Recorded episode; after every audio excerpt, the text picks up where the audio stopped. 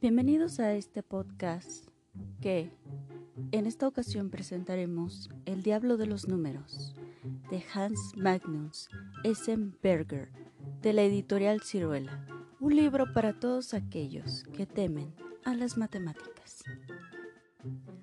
Aviso importante. En los sueños, todo es diferente al colegio o a la ciencia.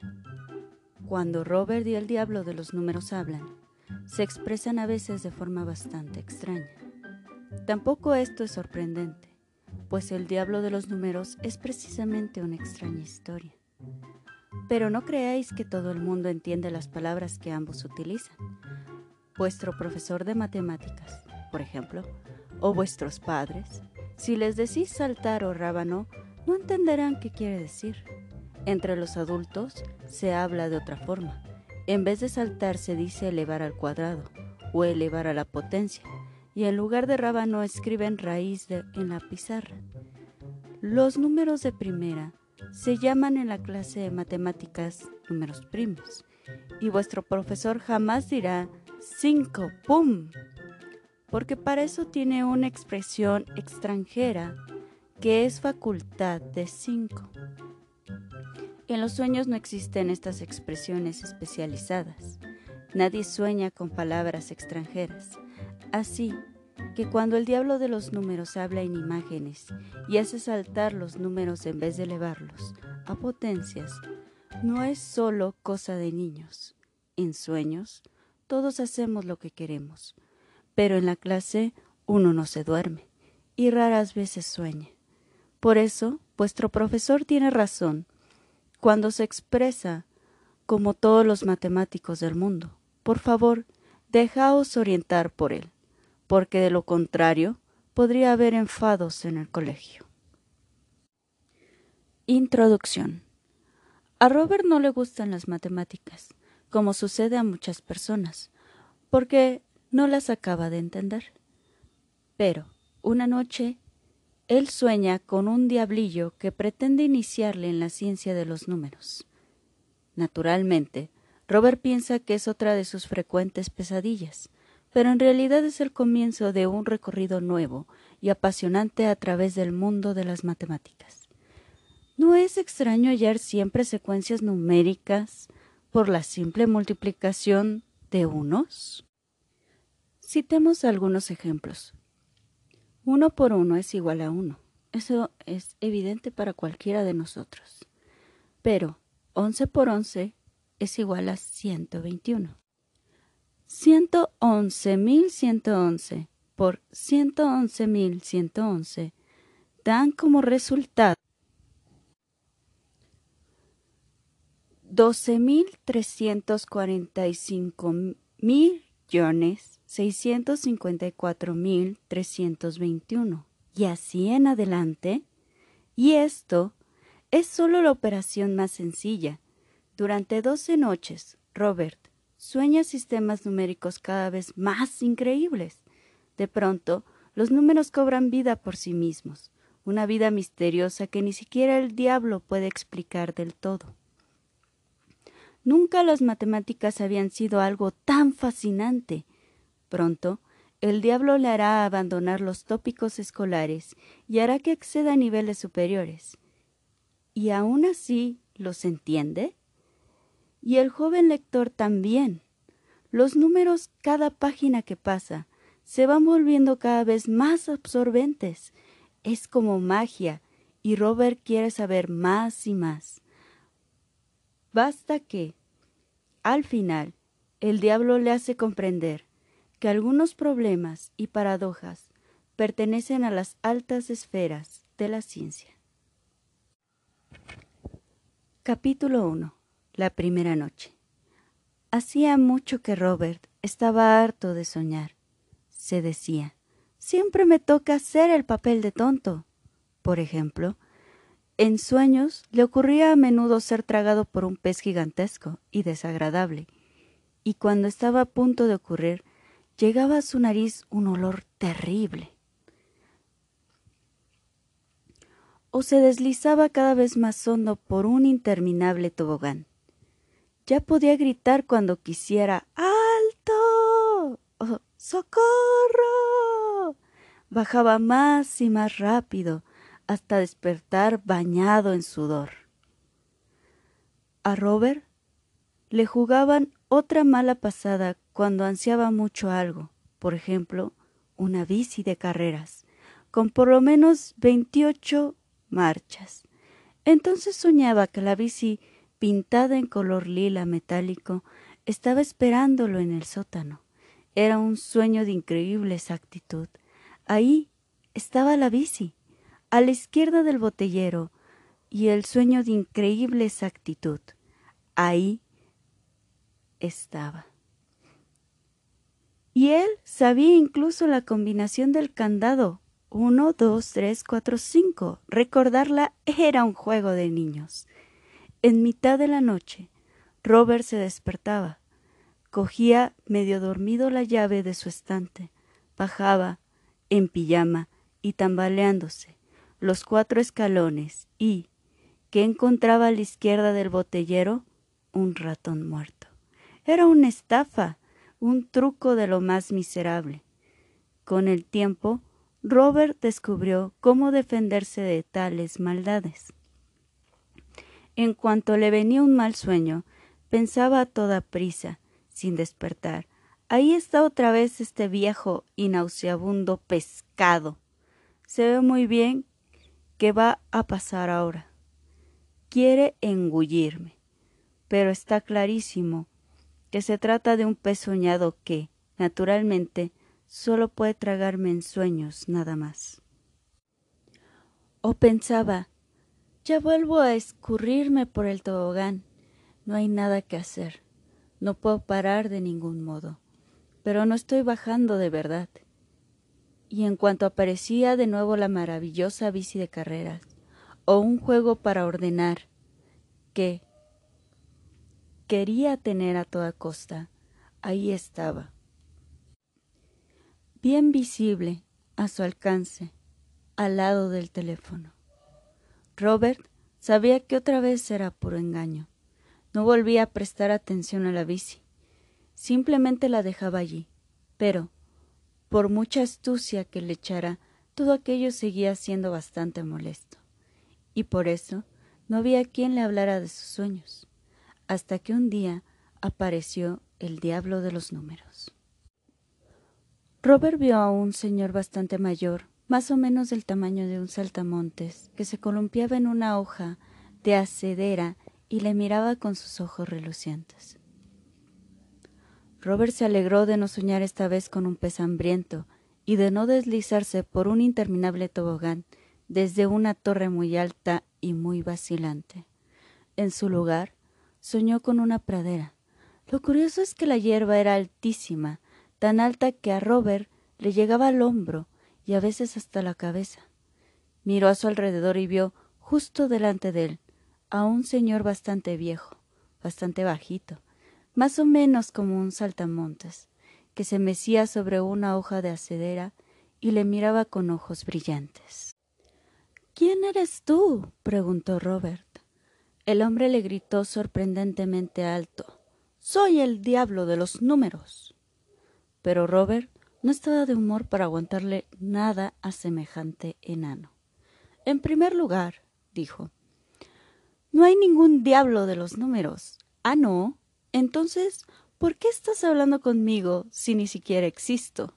Y en segundo lugar, odio todo lo que tiene que ver con las matemáticas. ¿Por qué? Si dos panaderos hacen 444 trenzas en seis horas, ¿cuánto tiempo necesitan cinco panaderos para hacer 88 trenzas? ¡Qué idiotez! siguió despotricando Robert. Una forma idiota de matar el tiempo. Así que esfúmate, largo. El diablo de los números se bajó con un elegante salto de su hoja de acedera y se sentó al lado de Robert, que en protesta se había sentado entre la hierba alta como un árbol. ¿De dónde te has sacado esa historia de las trenzas? Seguro que del colegio. ¿Y de dónde si no? dijo Robert. El señor Bogde es principiante que nos da matemáticas. Siempre tiene hambre a pesar de estar tan gordo. Cuando cree que no le vemos porque estamos haciendo los deberes, saca una trenza de su maletín y se la devora mientras nosotros hacemos cuentas. Vaya, exclamó el diablo de los números, sonriendo con sarna. No quiero decir nada en contra de tu profesor, pero la verdad es que eso no tiene nada que ver con las matemáticas. ¿Sabes una cosa? La mayoría de los verdaderos matemáticos no sabe hacer cuentas. Además, les da pena perder el tiempo haciéndolas. Para eso están las calculadoras. ¿No tienes una? Sí, pero en el colegio no nos dejan usarla. Ajá, dijo el diablo de los números. No importa. No hay nada que objetar a un poco de práctica con las tablas. Puede ser muy útil si uno se queda sin pilas. Pero las matemáticas, ratoncito, eso es muy diferente. Solo quieres que cambie la idea, dijo Robert.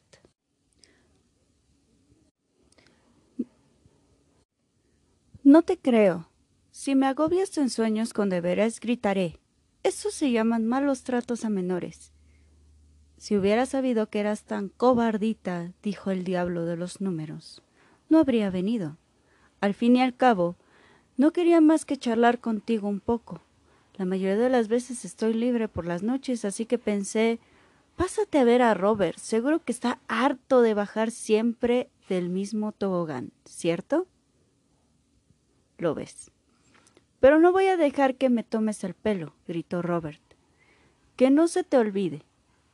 Pero entonces el diablo de los números se puso en pie de un salto y de repente ya no era tan bajito. Así no se le habla a un diablo, gritó. Pateó la hierba hasta que quedó aplastada en el suelo, y sus ojos echaban chispas. Perdón, murmuró Robert. Uno más uno, uno más uno más uno, uno más uno más uno más uno, uno más uno más uno más uno más uno. Todo aquello estaba empezando a resultarle un poco inquietante. Si es tan sencillo hablar de matemáticas como de películas o de bicicletas, ¿para qué se necesita un diablo? Por eso mismo, querido, respondió el anciano. Lo diabólico de los números es lo sencillos que son. En el fondo ni siquiera necesitas una calculadora. Para empezar, solo necesitas una cosa, el uno. Con él puedes hacer casi todo. Por ejemplo, si te dan miedo las cifras grandes, digamos cinco millones setecientos veintitrés mil ochocientos doce, empieza simplemente así y sigue hasta que hayas llegado a los cinco millones, etc. No dirás que es demasiado complicado para ti. Eso puede entenderlo hasta el más idiota, ¿no?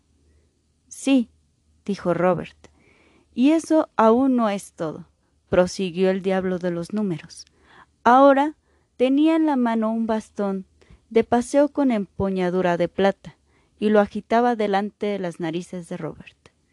Cuando hayas llegado a cinco millones, etc., simplemente sigues contando. Verás que sigues hasta el infinito. Porque hay infinitos números. Robert no sabía si creérselo. ¿Cómo lo sabes? Preguntó. ¿Has probado hacerlo? No, no lo he hecho. En primer lugar, llevaría demasiado tiempo y en segundo lugar, es superfluo. Robert se quedó igual que estaba. Oh, puedo contar hasta llegar allí y entonces no es infinito, objetó. O si es infinito, no puedo contar hasta allí. Mal, gritó el diablo de los números. Su bigote temblaba, se puso rojo, su cabeza se hinchó de rabia y se hizo más y más grande. Mal. ¿Por qué mal? preguntó Robert. Necio. ¿Cuántos chicles crees que se han comido hoy en todo el mundo? No lo sé. Más o menos. Muchísimos, respondió Robert.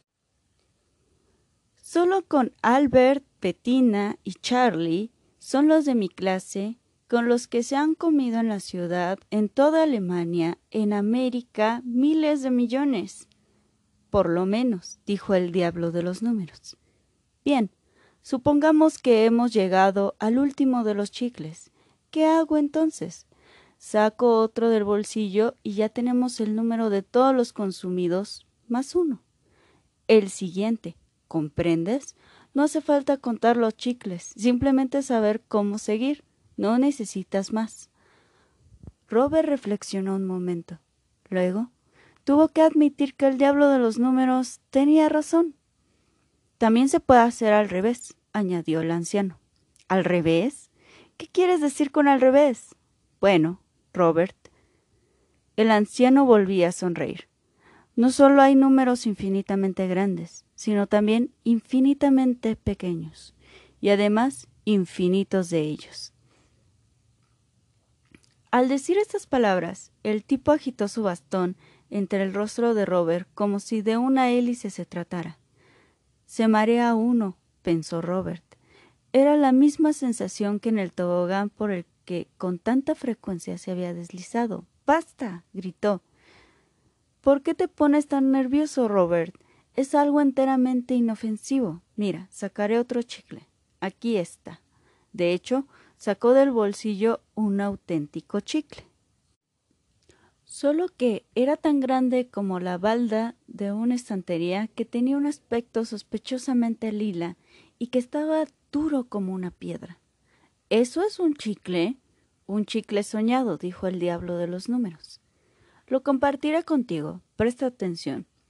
Hasta ahora este entero es mi chicle. Una persona, un chicle puso un trozo de tiza de aspecto sospechosamente lila en la punta de su bastón y prosiguió.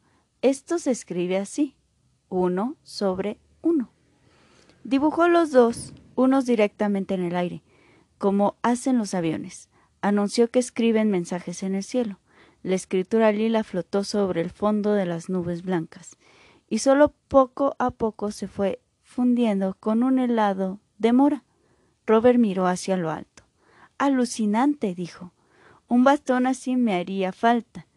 No es nada especial. Con esto escribo en todas partes, nubes, paredes, pantallas. No necesito cuadernos ni maletín. Pero no estamos hablando de eso. Mira el chicle. Ahora lo parto. Cada uno de nosotros tiene una mitad. Un chicle, dos personas. El chicle va arriba y las personas van abajo. Es decir, uno sobre uno más uno. Y ahora, naturalmente los otros de tu clase también querrán su parte, Albert y Bettina, dijo Robert. Me da lo mismo.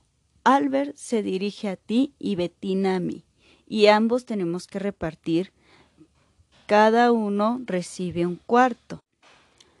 Es decir, uno sobre uno más uno más uno más uno. Naturalmente, con esto falta mucho para que hayamos terminado. Cada vez viene más gente que quiere algo.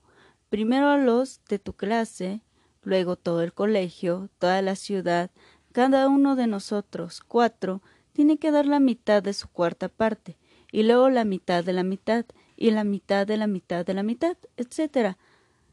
Y así hasta el aburrimiento, dijo Robert, hasta que los trozos de chicle se vuelvan tan pequeños que ya no se puedan ver a simple vista. Pero eso no importa. Seguimos dividiéndolos hasta que cada uno de las seis mil millones de personas que hay en la Tierra tenga su parte. Y luego vienen los seiscientos mil millones de ratones que también quieren lo suyo. Te darás cuenta de que de ese modo nunca llegaríamos al final. El anciano había escrito en el cielo, con su bastón, cada vez más unos de color lila, bajo una raya lila infinitamente larga. ¿Vas a pintarrajear el mundo entero? exclamó Robert. Ah. gritó el diablo de los números, hinchándose cada vez más. Solo lo hago por ti. Eres tú el que tiene miedo a las matemáticas y quiere que todo sea lo más fácil posible para no confundirse. Pero a la larga, estar todo el tiempo utilizando unos es una verdadera lata. Además, es bastante trabajoso se atrevió a objetar Robert. ¿Ves? dijo el anciano. borrando descuidadamente el cielo con la mano hasta que desaparecieran todos los unos. Naturalmente, sería mucho más práctico que se nos ocurriera algo mejor que solo uno más uno más uno más uno más uno. Por ese motivo inventé todos los demás números. ¿Tú? ¿Dices que tú has inventado los números? Perdona, pero eso sí que no me lo creo. Bueno, dijo el anciano, yo algunos otros. Da igual quién fue, porque eres tan desconfiado. Si quieres, no me importa enseñarte cómo se hacen todos los demás números a partir del uno. ¿Y cómo es eso? Muy fácil, lo hago así. Uno por uno igual a uno. El siguiente es once por once. Probablemente para esto necesitarás tu, tu calculadora. Tonterías, dijo Robert. Once por once igual a ciento veintiuno. ¿Ves? dijo el diablo de los números. Ya has hecho un dos solo con unos. Y ahora, por favor, dime cuánto es ciento once por ciento once. Eso es demasiado, protestó Robert. No puedo calcularlo de memoria. Entonces coge tu calculadora. ¿Y de dónde la saco? Uno no se trae la calculadora a los sueños. Entonces coge esta, dijo el diablo de los números. Y le puso una en la mano. Tenía un tacto extrañamente blando, como si estuviera hecha de masa de pan. Era de color verde cardenillo y pegajosa, pero funcionaba. Robert pulsó. Ciento once por ciento once. ¿Y qué salió? Doce mil trescientos veintiuno. Estupendo, dijo Robert. Ahora ya tenemos un tres. Bueno, pues ahora no tienes más que seguir haciendo lo mismo. Robert tecleó once por once y le dio un millón doscientos treinta y cuatro mil trescientos veintiuno. Luego multiplicó once mil ciento once por once mil ciento once y le dio como resultado ciento veintitrés millones cuatrocientos cincuenta y cuatro mil trescientos veintiuno. Muy bien. El diablo de los números le dio unas palmadas en la espalda a Robert. Eso tiene un truco especial. Seguro que ya te has dado cuenta. Si sigues adelante, no solo te salen todos los números del 2 al 9, sino que además puedes leer el resultado de adelante a atrás y de detrás a adelante, igual que en la palabra como Ana, oro o ala. Robert siguió intentándolo, pero al llegar a un millón ciento once mil ciento once por un millón ciento once mil ciento once, la calculadora entregó su espíritu. Hizo ¡puf! y se convirtió en una pasta verde, cardenillo que se escurría lentamente. ¡Maldición! gritó Robert, quitándose la masa verde de los dedos con el pañuelo. Pero eso necesitas una calculadora más grande. Para un ordenador decente una cosa así es un juego de niños. Seguro, claro, dijo el diablo de los números. ¿Y siempre sigue así? preguntó Robert. ¿Hasta que te aburras? Naturalmente, has probado con once mil ciento once millones ciento once mil ciento once por once mil ciento once millones ciento once mil ciento once. No, no lo he hecho. No creo que resulte, dijo Robert. El diablo de los números empezó a hacer la cuenta de memoria, pero al hacerlo volvió a hincharse amenazadoramente, primero la cabeza, hasta parecer un globo rojo de furia, pensó Robert, o por el esfuerzo. Espera, gruñó el anciano. Sale una verdadera ensalada. Maldición, tiene razón, no resulta. ¿Cómo lo has sabido? No lo sabía, dijo Robert. Simplemente lo adiviné. No soy tan tonto como para hacer un cálculo así. Desvergonzado. En las matemáticas no se adivina nada. ¿Entendido? En las matemáticas se procede con exactitud. Pero tú has dicho que eso era siempre así, hasta el aburrimiento. ¿Acaso no es eso adivinar? ¿Qué estás diciendo? ¿Quién te has creído que eres? Un principiante y nada más. ¿Pretendes enseñarme cuántos son dos y dos? A cada palabra que decía el diablo de los números se volvía más grande y más gordo. Jadeó para coger aire. Robert empezaba a tenerle miedo. Enano de los números, cabeza hueca, montón de mocos, gritó el anciano, y apenas había dicho la última frase cuando explotó de rabia con un fuerte estallido. Robert se despertó. Se había caído de la cama. Estaba un poquito mareado, pero aún así no pudo por menos que reírse al pensar cómo había arrinconado al diablo de los números. Esto fue El diablo de los números de Hans Magnus Essenberger, de la editorial Ciruela un libro para todos aquellos que temen a las matemáticas. Espéranos para el capítulo número 2. Hasta la próxima. Me despido recordándote el quédate en casa, usa tu cobrebocas cuando tengas que salir. Y mi nombre es Dairana Medina, aunque me suelen decir Dai. Hasta la próxima. Bye.